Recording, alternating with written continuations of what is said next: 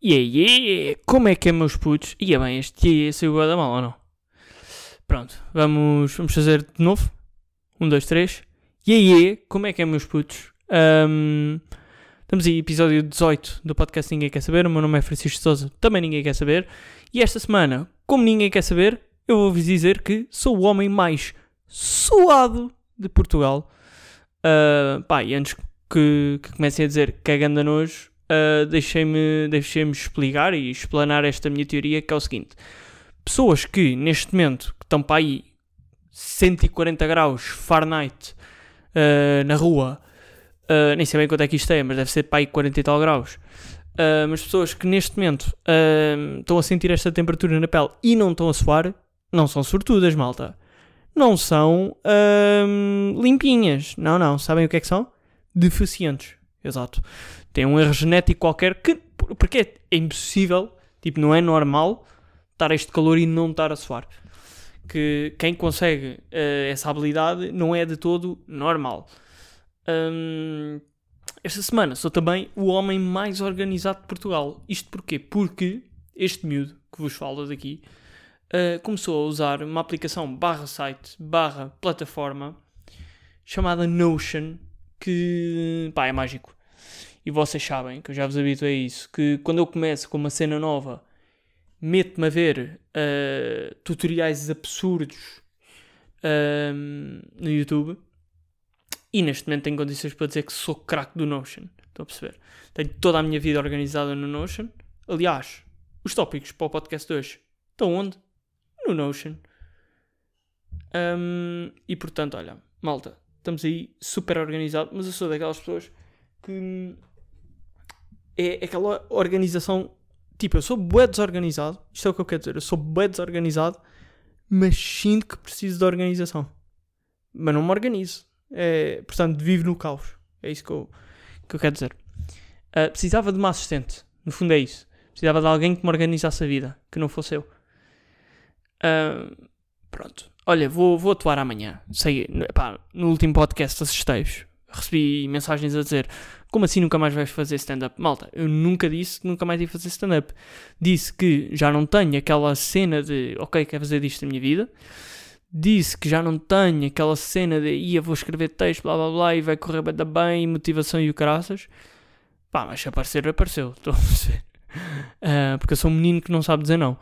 Uh, então pronto, vou ir atuar no cartaz. Se já tenho texto para amanhã, óbvio que não. Óbvio que não. Uh, já tenho umas coisinhas na cabeça, mas a, a maior parte do texto também vai ser uh, uh, repetido. Vai ser coisas que eu vou buscar um bocadinho aqui, um bocadinho ali, monto tudo. Um, e pronto, vamos lá ver. Pá, se forem da zona de Santarém, cartaz amanhã. não sei qual é. Já me esqueci do nome do restaurante, mas é às 10h30 no cartaz. eu vou partilhar nos stories, depois podem ver lá. Vou partilhar hoje outra vez. Pronto. Olha, tenho aqui um teminha que vi esta semana no Twitter que tem a ver com, com os cursos profissionais e com, com o acesso ao ensino superior. Basicamente é montes, tipo, de um lado estão pessoas que dizem que os alunos do ensino profissional devem ter o mesmo direito um, e as mesma, a mesma oportunidade de ir para o ensino superior do que quem está no ensino regular. Ou seja, quem está tipo, em humanidades, ou ciências, ou economia, ou artes. Por outro lado, há aquelas pessoas que dizem não, não, não, porque os meninos do, do, do ensino profissional são burros. Uh, e, e, depois há, pá, aquele meio termo que é as pessoas que dizem que, uh, que, são, que os alunos do ensino profissional têm que uh, concorrer de, de forma normal, ou seja, fazer os exames para, um, para ir para o, para o ensino superior.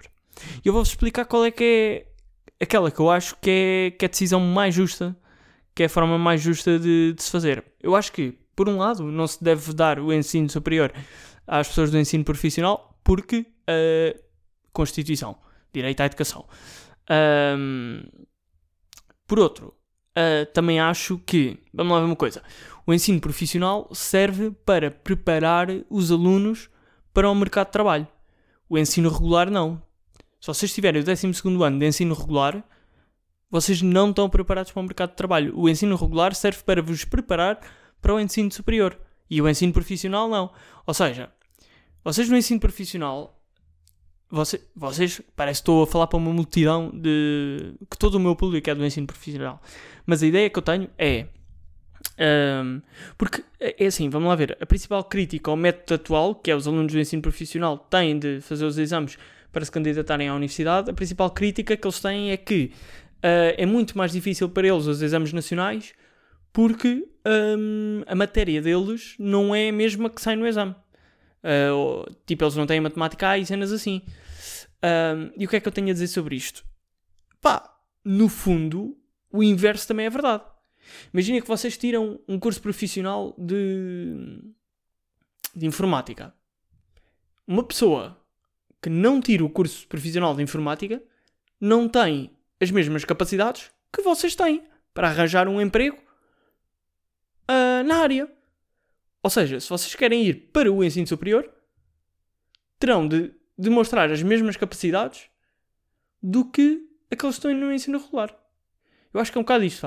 Está a ser um bocado confuso. Também vi uma pessoa que dizia assim: Isso é tudo muito giro, mas hum, as pessoas escolhem as áreas muito, muito cedo e se calhar existem uh, jovens que não têm ninguém a incentivá-los a ir para o ensino regular e acabam por ir para o ensino profissional porque dizem que, que é mais fácil e mais não sei quê, um, e depois querem seguir para a universidade, não têm uh, as bases das matérias e dos programas que são necessários para os exames e depois não têm dinheiro uh, para pagar uma explicação. Uh, mas eu acho. Se nós e é bem, agora meti-me aqui num, num, buraco ou não?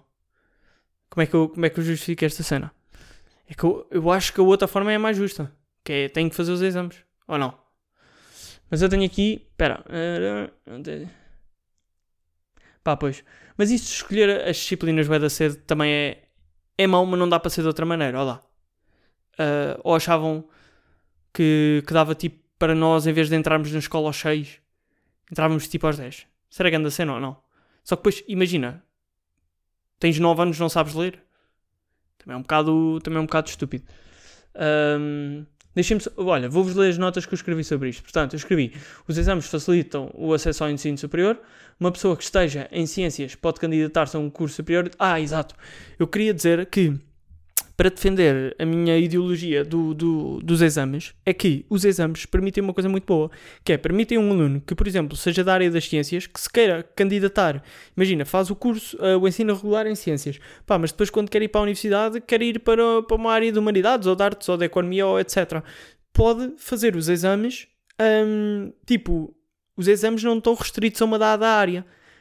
Por isso é que os exames são a única forma de entrada no ensino superior, porque é a única forma que, que permite esta mobilidade. E isto também, um, isto também engloba o ensino profissional, porque se não fossem os exames, o ensino profissional não teria uma, um instrumento de medida, vá, digamos assim, para, um, para uma pessoa perceber se tem uh, as bases para, para ir para o ensino superior. Pronto, é isto que eu quero dizer. Uh, não sei se concordam comigo ou não. Não sei porque é que trouxe este, este assunto para aqui, mas olha, estamos aí. Tenho. Tenho. Uh, vamos agora às recomendações. Não tenho, não tenho mais minhas esta semana. Pai, tenho aqui recomendações geniais. A primeira é. Eu descobri o melhor canal de YouTube de, do mundo. Portanto, uh, e eu sei o que é que vocês estão a pensar. Uh, Rico Fazeres deixem-me dizer que Rico Fazeres é neste momento o segundo melhor canal do mundo. Uh, e o primeiro uh, canal, portanto, o melhor canal do mundo, é de um rapaz que, epá, eu penso que ele é australiano. Tenho quase certeza que ele é australiano. Um, e chama-se uh, R.C. Walden, ou melhor, R.C. Walden, tipo R.C. Walden, e o Walden é W-A-L-D-U-N. Um, epá, e é tipo, é, o gajo é sabe comunicar, estão a perceber? Sabe comunicar uh, e fala temas bem interessantes. Uh, se calhar não interessantes para toda a gente. E é um gajo, estão a ver aquele estilo tipo Dark Academy. Yeah, é o gajo. Só que ele tem para aí, tem a minha idade, acho eu, 22. Yeah. Um, e é completamente culto. É mesmo alma velha, estão a perceber? Um, os comentários. Ah, e é, isso é outro. Tipo, ele não tem haters. vocês vão à caixa de comentário deles, de, às caixas de comentário deles, dele, dos vídeos dele, é isso que eu quero dizer, e é tipo, é o sítio mais uh, simpático do mundo.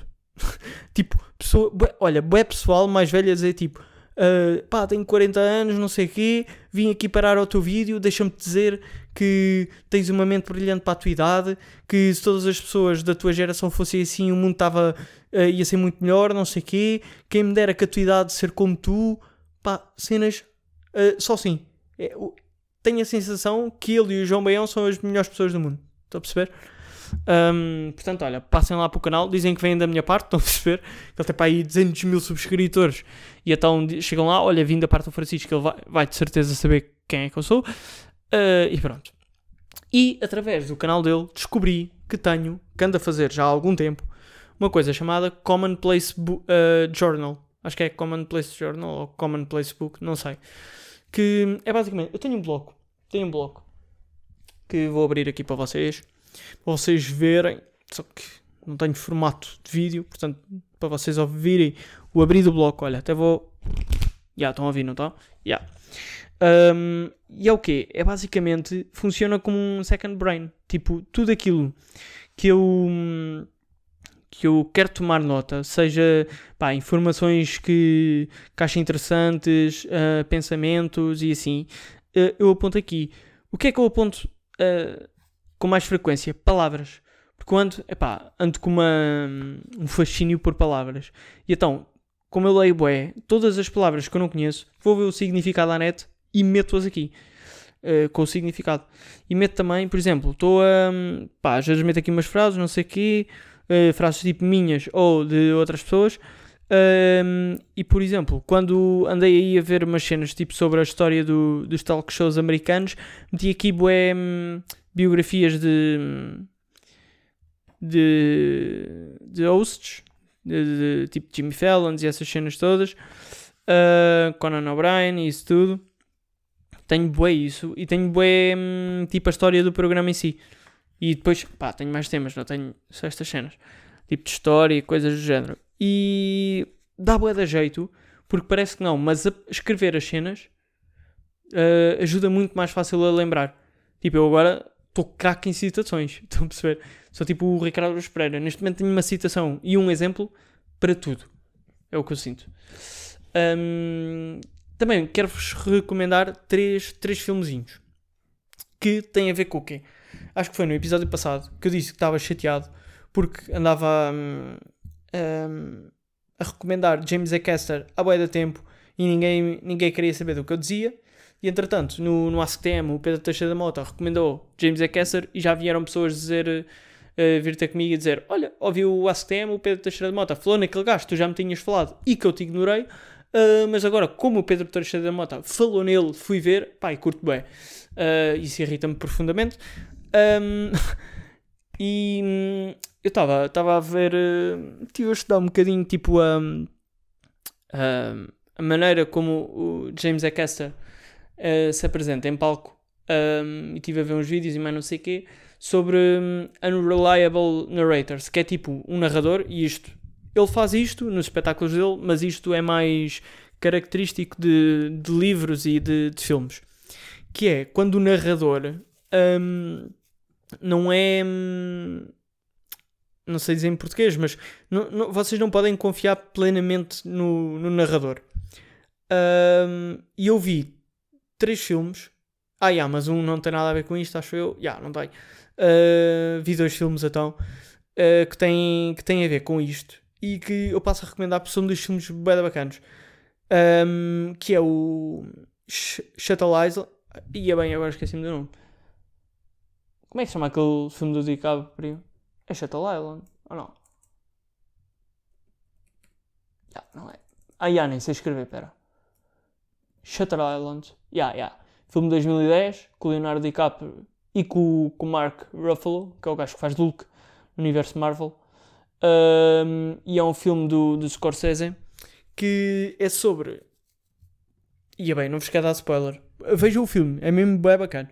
Mas é, é, tem esse narrador, que é o DiCaprio, tem esse narrador em que não se pode confiar, porque depois vocês vão, se virem o filme, vão perceber que hum, no final, vocês não sabem mesmo uh, em quem confiar. Estão a perceber? Vocês ficam na, na dúvida se tudo aquilo que aconteceu durante o filme é, é verdadeiro. Um, e vi outro filme, e este sim, pá, tenho que ver isto. Chama-se uh, Swiss Army Man. Swiss Army Man, yeah. Que é com, com o Daniel Radcliffe, o gajo que faz de, de, de Harry Potter. E é com o, com o Paul Dano, que é o gajo que faz de irmão da miúda no filme do Uma Família à Beira de um Ataque de Nervos. Que é com, com o gajo que faz de Michael Scott no, no Office. Um, e é sobre. Eu vou-vos explicar. Eu depois tive, que eu sou de, destes gajos que vai ver a trivia no, no IMDB dos filmes. E está lá uma trivia que diz que o Paul Dano, quando, quando ouviu, um, quando lhe deram o briefing do, do filme, ele aceitou fazer este papel assim que lhe disseram a primeira frase do briefing. E sabem qual é que foi a primeira frase? A primeira frase foi esta: Este filme faz-te rir com o primeiro peido e faz-te chorar com o último. E deixem-me dizer que é totalmente real. Este filme, pá, é bem estranho. É uma espécie de comédia uh, meio. Uh, como é que. Não é aquela comédia. É, faz rir por causa do absurdo, sim. Mas ao mesmo tempo vocês vão sentir ali uma espécie de hum, tensão por causa que é uma situação de sobrevivência. Basicamente, este Paul Dano uh, faz o papel de. Yeah, não me lembro do nome dele. Um, mas basicamente ele está numa ilha, numa ilha deserta, está sozinho, uh, é um náufrago e está uh, tá a suicidar-se, está tá a meter a corda para ir para a forca. E quem é que está à costa? Morto. O Daniel Radcliffe, uh, que, que se chama Manny na, no filme. Uh, e depois, pá, ele está morto, ele pensava que era tipo a, a, salvação dele, não sei o quê, ou que pelo menos ia ter companhia até o final da vida mas ele está morto, então uh, volta para a forca. Entretanto, e é aqui que começa a história dos peidos, o Daniel Radcliffe começa a peidar-se à bruta. E o gajo pensa que é tipo gases assim, porque por acaso é mesmo verdade, quando, quando as pessoas morrem, começa a sair gases do corpo. Um, não só pela via baixa, mas também para... existe uma cena que é o suspiro da morte, ou como é que se chama? Não, não é suspiro da morte. Pronto, não sei, mas aquilo é. está mesmo descrito clinicamente em que parece que as pessoas uh, falam quando, quando já estão mortas. Pronto. Uh, pá, e depois aquilo é comédia meio absurda, meio childish, porque eles conseguem escapar da ilha, porque uh, o Paul Dano monta-se em cima do Daniel, Daniel Radcliffe e saem de lá, tipo, barca motor através da flatulência do, do Daniel Radcliffe. Pronto, e depois eles vão parar a um sítio, mas estão lá no meio da, da floresta e depois tentam sobreviver. E basicamente o filme chama-se Swiss Army Man, que é uma referência a Swiss Army Knife, um, que é canivete suíço, que tipo um, tem bons utensílios, porque depois ele vai descobrindo que para além disso ele tem muito mais, o Daniel Radcliffe tem muito mais utilidade. Ah, e entretanto, tipo, o Daniel Radcliffe começa a falar, não sei o quê, mas não se consegue mexer. Está uh, meio naquele estado Tipo, ele está morto. Não, não se percebe bem no final do filme se ele está morto ou não, percebem? Um, e se, se aquilo realmente foi verdade ou não. Quer dizer, no final do filme percebe-se se foi mesmo verdade. Uh, vejam só, vejam só, está a grande filme. Os últimos 30 minutos são bem intensos e têm lá cenas filosóficas bem bacanas. Uh, e portanto, vejam. O outro filme que eu quero recomendar é o. Saiu agora, que é o Everything Everywhere uh, All at the Same Time. Acho que é isto que se chama. Deixa Everything. Yeah. Não. Um, Everything, Everywhere, All at Once. Um, e é grande filme também. É um filme, eu acho que é sul-coreano, não tenho certeza. Uh, yeah, não diz aqui. Uh, também não estou para procurar, mas está tá meio. está em inglês. A maior parte do filme é em inglês. Um, e também está a grande filme. Pronto, malta, para esta semana é tudo. Uh, continuem a suar que nem porcos. E, ah, falta, falta a previsão para o, para o ano que vem. Já, yeah, tem razão. Já me estava a esquecer, ainda bem que me lembraram. Uh, obrigado, malta. Uh, portanto, no dia 7 de 7 de 2022, sabem o que é que eu vou fazer? Vou comprar gandas lá da Agandas. Uh, e pronto. É isto. Porque é, é o que me está a apetecer neste momento. E pronto. Malta, estamos aí. Grande beijoca. na bunda, claro. E grande semana para vocês todos e todas também. Inclusão acima de, de, de tudo. E pá, vamos para a piscina. Vamos para a piscina. É isso. Vá, beijoca.